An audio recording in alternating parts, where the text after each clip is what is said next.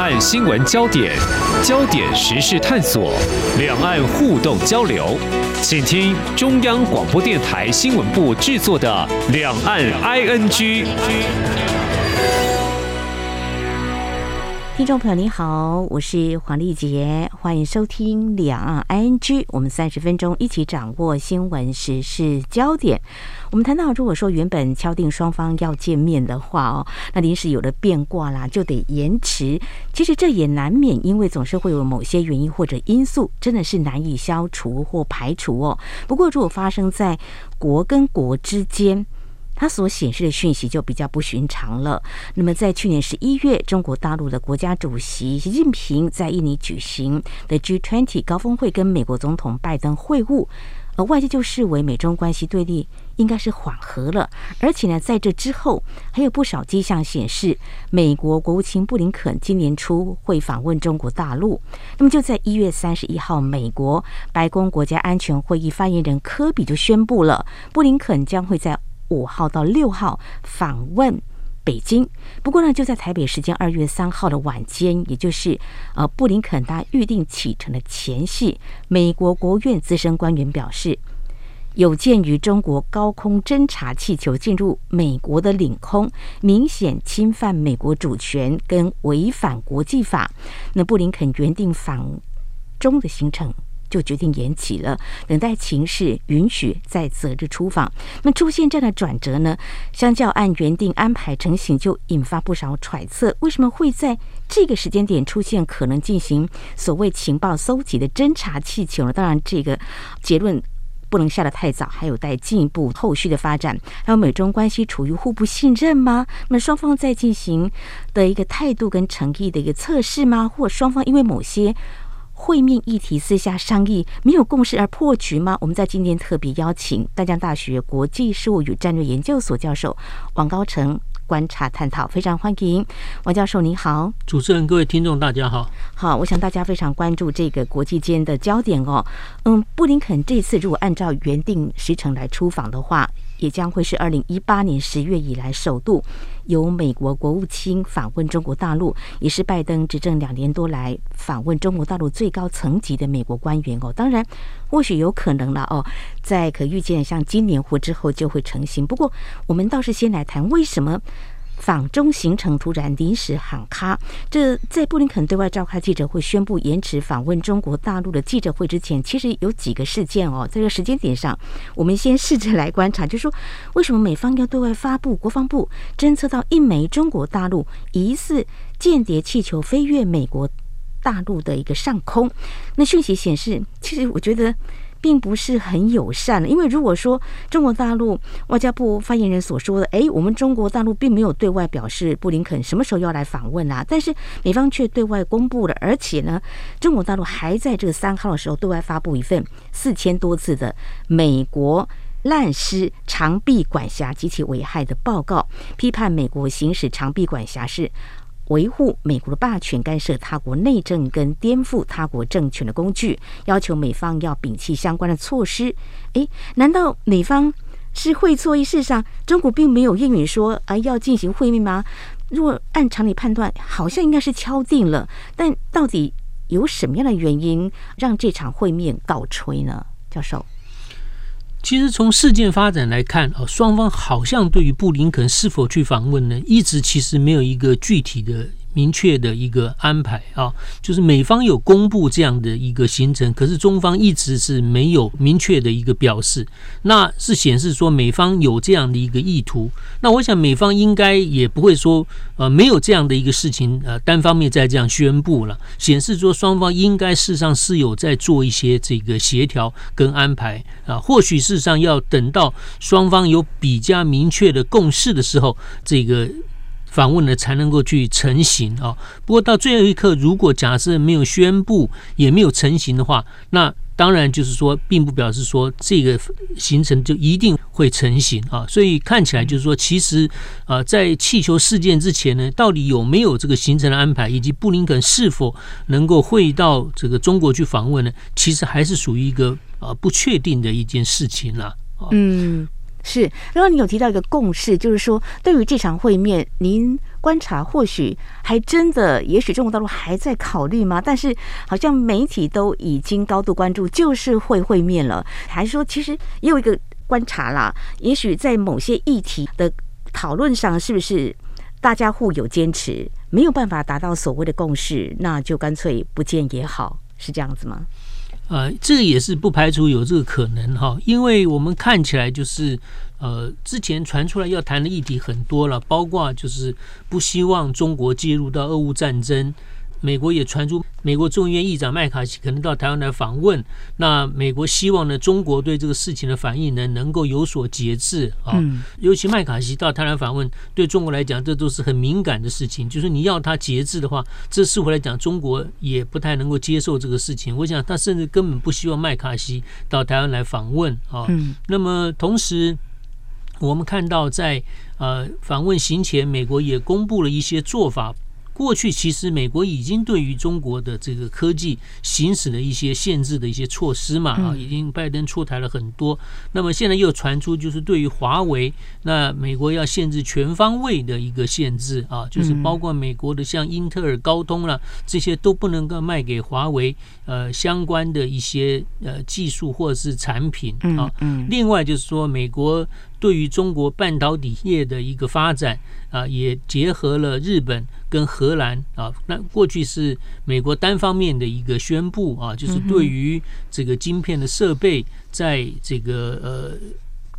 先进制程啊，十四奈米以上要有所限制啊，甚至也传出就是说在成熟制程也要予以限制。那希望呢，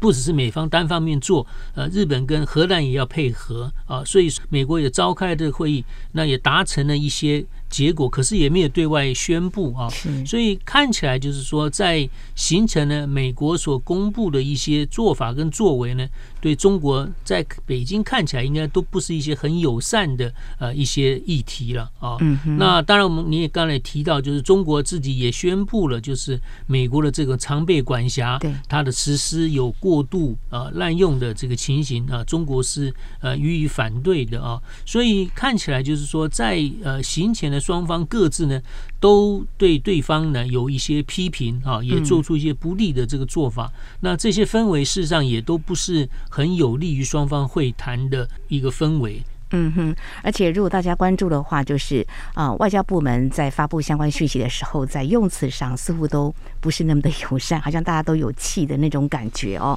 好，如果说这个高空侦测气球啊，当然现在还没有办法知道说它是不是有情搜的一个功能，美国已经击落它了哦。呃，高空侦测气球其实显而易见的，你很容易被侦测到啊，就它被看到了，那这表明了。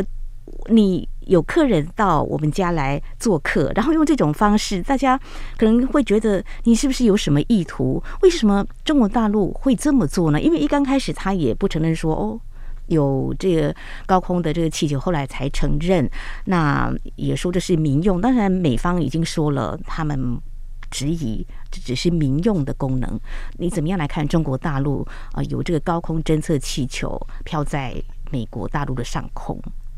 这个事情其实确实是看起来现在还是扑朔迷离了啊，因为如果说假设它是要侦测使用的话，那显然意见就是说这很容易就被发现嘛。嗯那中国如果用这种方式来做一个侦测，那显然就是说一定会被美国所知道，而且美方一定表示是呃不满意的啊，甚至这也可能违反了这个国际的惯例跟国际法，因为你毕竟你不管你是侦测或者是气象侦测，或者是用于真正。收集机敏资讯，那你进入到别的国家的领空的范围之内啊，这确实是呃违反了别的国家的这个领空的呃一个主权跟安全嘛啊，所以中国这么做的话，那显然容易被发觉。中国为什么要这么做？我觉得这也确实是让人难以理解啊。那如果说假设另外一个可能就是，或许是中国所讲的，它真的只是一个呃。气象侦测的一个气艇啊，然后这个因为失控而飘到美国大陆去，嗯、这种说法就比较合理一些啊。因为如果说假设布林肯要来访问，那中国还要特别去做一些侦测，同时用这种容易被发掘到这种侦测的呃这种做法去侦测，显然是一定会引起双方的这个纷争啊。这个似乎也非常的呃这个不合理啊。所以中国这个做法到底是有为有为呃故意呢？要是呃给美国施压。啊，制造议题呢，或者是说，就像他讲的，这其实是一个气象的呃侦测气球，但是是因为呃失控而误飘啊。那但是美国也讲，就是说类似的这个气球过去也曾经出现过啊。啊，那表示说这个其实显然不是每一次都失控嘛，是有为而来的啊。所以看起来又像是为了这个侦测啊。那所以在他的行前做这种侦测作为，中方的意图是什么？确实是呃蛮耐人寻味的。的确，就在这个关键的时间点被侦测到有这个高空的气球哈，而且刚刚您有提到，美中双方对于这次的会面，是不是有针对一些分歧的议题有一些？共识或许恐怕是没有，像提到美国众议院议长麦卡锡原本要到台湾来访问，后来也在这一天宣布就说不来了嘛。那如果中国大陆是希望不要再有像去年八月份的时候佩洛西到台湾访问的那件事情再重演的话，那已经美国释出善意了，但是中国大陆还是有呃这样的一个动作，这个真的是有待持续观察。但是我们会觉得布林肯推迟。访问中国大陆这个事件，从他们一些动作跟说法，目前看来，是不是某种程度美中还是缺乏互信啊？对，这个互信显然是并不是很高哈，因为第一个就是说，呃，美国就会质疑中方的这个意图啊，因为中方的一个说法就是说，这个不是一个。呃，间谍气球，这是一个气象侦测的一个气球啊。那相信就是说在，在呃，不管是公布之后或公布之前呢，可能呃，中美双方应该有对这个议题来做一些这个沟通啊。那中方一定有中方的说法，那显然美方并不是接受的啊。嗯，所以呃，等于是说彼此之间对对方的说辞呃并不接受啊。这个美方对中国的说法呃信任度是比较低的啊。那么中方来说的话，当然也会觉得对美方不满了，就是说认为我这个已经跟你说明了，我这就是气象侦测气球，你却还把它当做一个间谍气球来看待，而且呢，还是透过官员放话认为就是啊，那这当然也有损于中国的呃一些形象啊，所以看起来就是双方之间的一个彼此的呃互信呢，确实是不够啊，嗯，那因为这种不够，以至于说。因为一直气球的事件呢，美国的国务卿呢就暂停可能要进行的这么一个重要的一个访问啊，所以显然就是说双方呢，呃，其实这个友善的基础是很薄弱的啊，这个经不起一些事件的冲击跟考验。嗯，刚刚教授有提到，就是中美双方对于这个所谓被怀疑可能是一个情搜侦查的气球啊，事实上，呃，他们是有说明的，像王毅跟布林肯他们方面是有在一号的时候是有对这件事情做了说明，但是演变到后来，美方却宣布不去了，那后续再看适当的时机再前往中国大陆访问，显示呢，美中双方呢一定程度的互信是缺乏的，那这个。状况之下，我们看到美方所召开的记者会，就说布林肯会在选择适当时机前往中国大陆访问，这种临时喊卡，我们看起来会觉得有点错愕。那李教授长期来观察美中关系，似乎这个是不是也是很罕见的？你看美国的反应是不是显得态度也是非常的强硬？呃，美国的态度是比较强硬啊，我觉得这现在当然也反映出就是说中美之间啊，不止互信不足了。那事实上也在相互竞争啊，因为美国也说过，他对中国的一个政策就是说要以竞争为主啊。这个竞争当然竞争就是国际上的领导权嘛，所以啊这一方面任何的一些不管是实际的动作，甚至就是说涉及到这个呃威信颜面的，这其实都非常重视了啊。我觉得美国这次的做法就会认为说，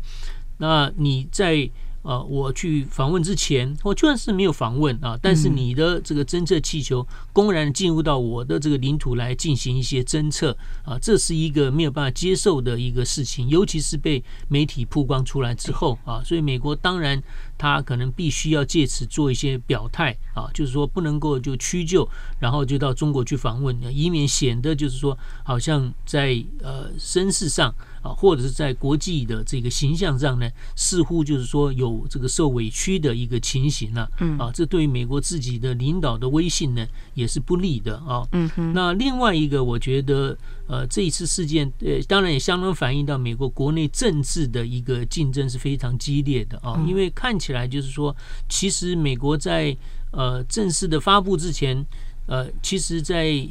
呃一月二十八号的时候，嗯。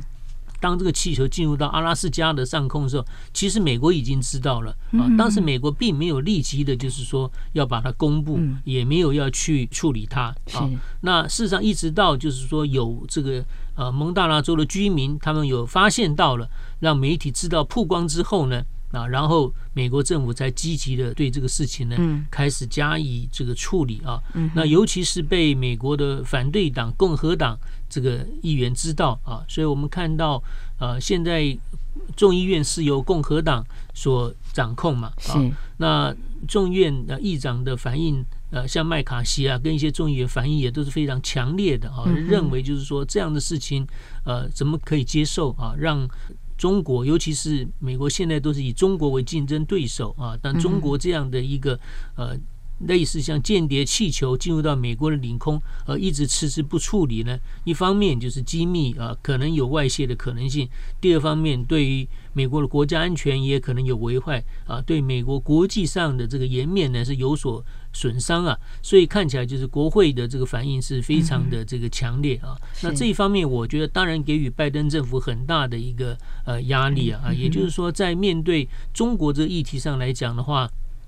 那么两个政党都不能够有示弱的这样的一个呃可能性啊，就是说当。共和党表现出非常强烈批评的时候，那民主党政府，这时候一方面也不能让这个消息继续的掩饰，因为毕竟已经曝光了。第二个就改为开始呢，就强硬了。拜登说他也主张要把它这个射下来啊。那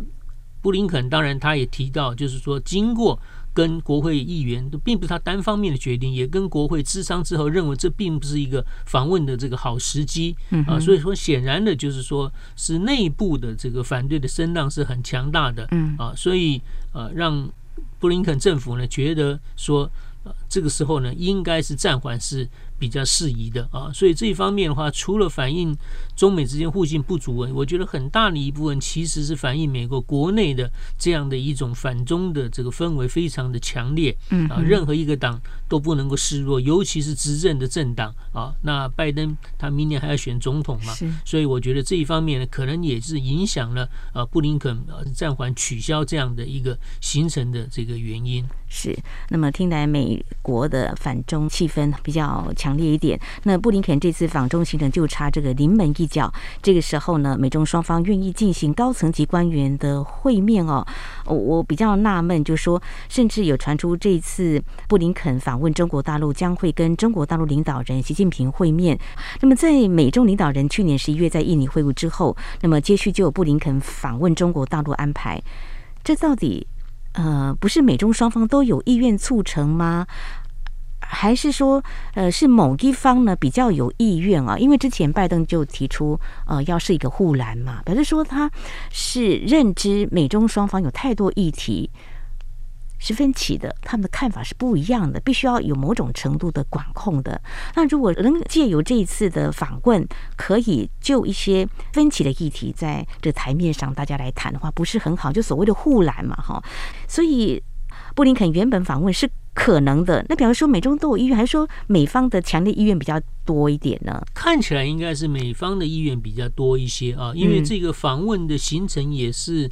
呃，美方所公布出来的啊，因为当然布林肯会到大陆去访问，这是在去年中美两国元首会谈的一个结果，双方也没有否认啊。那似乎也是一个好的现象啊，因为毕竟布林肯呃，他主导美国的外交，但是显然他对中国的政策还是也是非常的强硬的啊，就一向主张就是要以竞争为主啊。对啊，那如果布林肯能够到中国去访问，这当然呃，其实对于双边的关系也是有帮助的啊。那这个日期也是美方所公布出来的啊，所以但是中方一直都没有明确的一个呃确认，所以看起来是比较被动一些啊。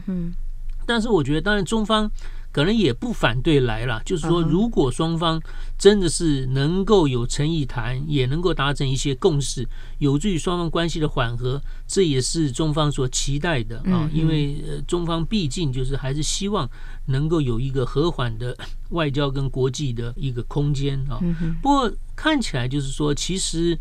中方对于现在跟美方的一个谈判呢。慢慢可能也变成有一些消极跟意兴阑珊了啊，因为变成说，其实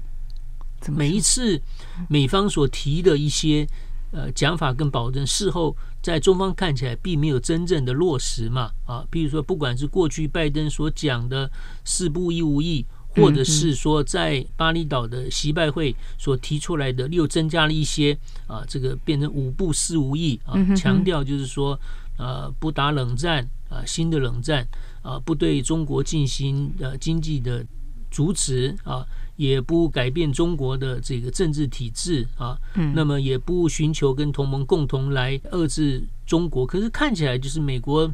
其实一直都在做嘛啊，因为美国也加强了跟日本啊、跟菲律宾啊、啊跟印度啊之间的一些合作。那同时，对于中国的这些呃高科技的输出呢，也不断的加以去设限啊。那么美台之间的一些关系也在持续的一个发展啊。所以我觉得，从中方的观点，应该是认为，就是说。啊，这个见与不见似乎变得好像意义不大了啊，因为本来就是说，如果见双方所谈的一个结果也能够具体的落实，可能是中方所乐见的啊。不过看起来就是美方一方面就是说愿意见面、愿意谈，但是谈出来的结果呢，也都没有呃真正的去加以这个具体的一个落实啊。所以说，这个见面不见面似乎变成了一个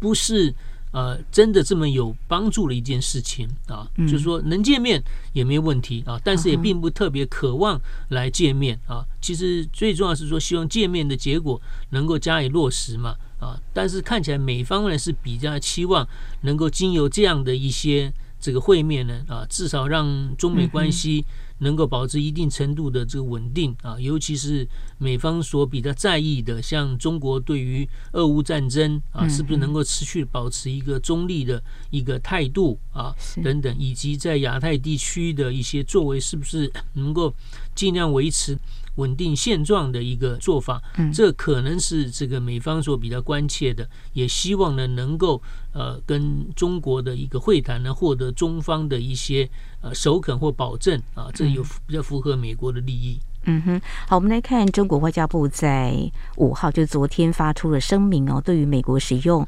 武力袭击民用无人飞艇，就是这个啊侦测气球，表达强烈不满跟抗议，说美方执意动用武力，明显反应过度，严重违反国际惯例，中国将会坚决维护有关企业的正当权益，同时保留做出进一步必要反应的权利。看来啊，中国大陆的这个声明也是很强硬，如果他是消极。那不见也好，反正双方如果某些分歧点没有办法达成所谓的共识，来啊、面对面来谈的话，或许呢呃不用急着这样来见面。所以短期来看啊，因为明年美国也要举行总统大选嘛，哈，那明年我们台湾也要选举嘛，哈，中国大陆或许都会呃审慎来做一些比较周延的考量。那布林肯在近期。前往中国大陆访问的可能性有吗？美国有保留这样的空间吗？就适当的时机，那今年有这样的适当的时机吗？机会高吗？如果有的话，还是说我们可以从哪些面向来观察？如果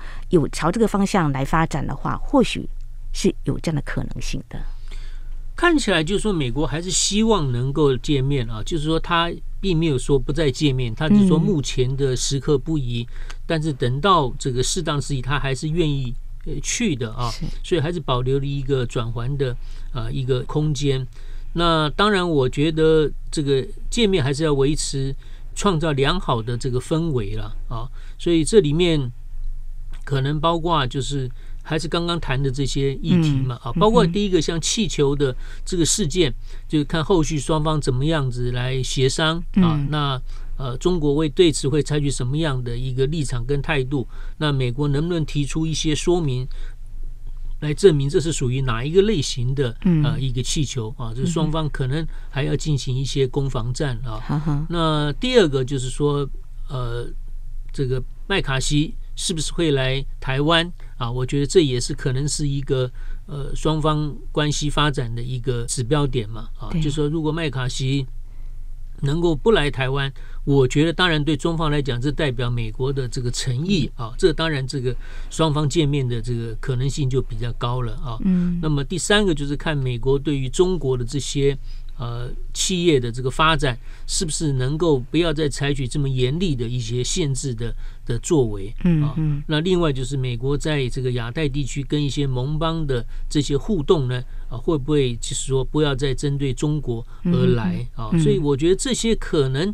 都是中方认为是比较有利的这样的一个互动的机会啊。可是这方面。呃，如何做到？可能中方还要再观察，而美国是否愿意，这个也并不是很确定的。OK，好，那最后我想请教教授，这样子的话，其实来看中国大陆的一些动作，像在去年十月份之后，就中共二十大之后，习近平开始啊、在疫情之下去出访一些国家，他前往中亚国家，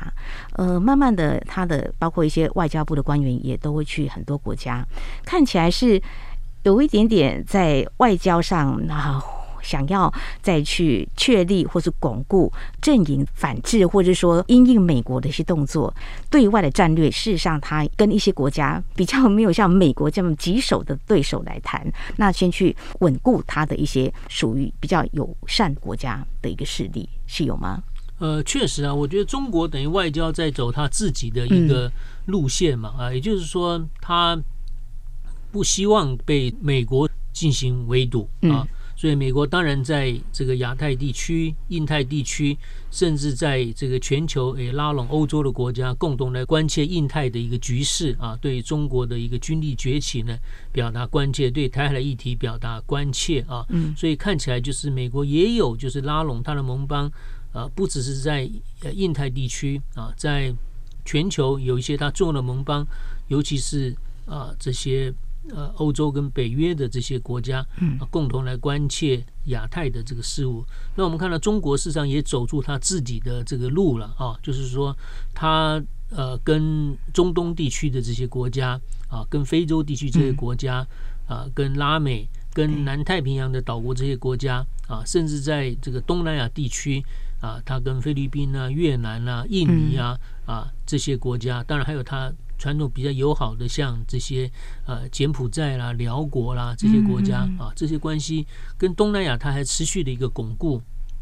那么同时，它也加强了呃跟这些中东地区，尤其是沙乌地阿拉伯啦这些啊，过去美国比较重视的这个传统的这个友好国家啊，等于是说。呃，中国自己也在发展他自己的这个大国外交之路啊，跟美国来进行全球的较劲啊。所以我觉得现在看起来就是中国跟美国这采取了一个既呃合作又斗争的一个路线啊。但是合作来讲的话啊，中国会认为说应该要呃真正要来出现对他有利的一个情况再进行合作。如果没有的话，当然他也选择就是说不一定是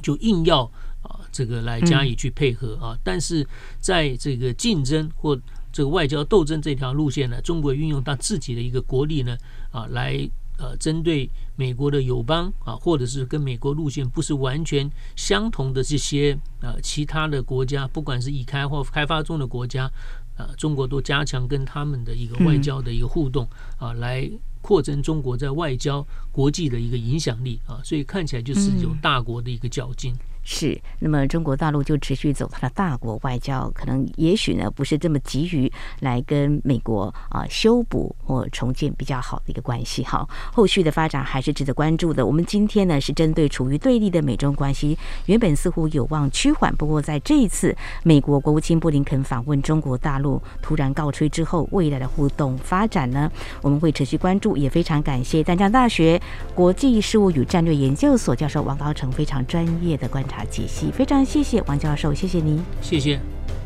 好，以上就是今天两岸 ING 节目，非常感谢听众朋友您的收听，黄丽杰祝福您，我们下次同时间空中再会。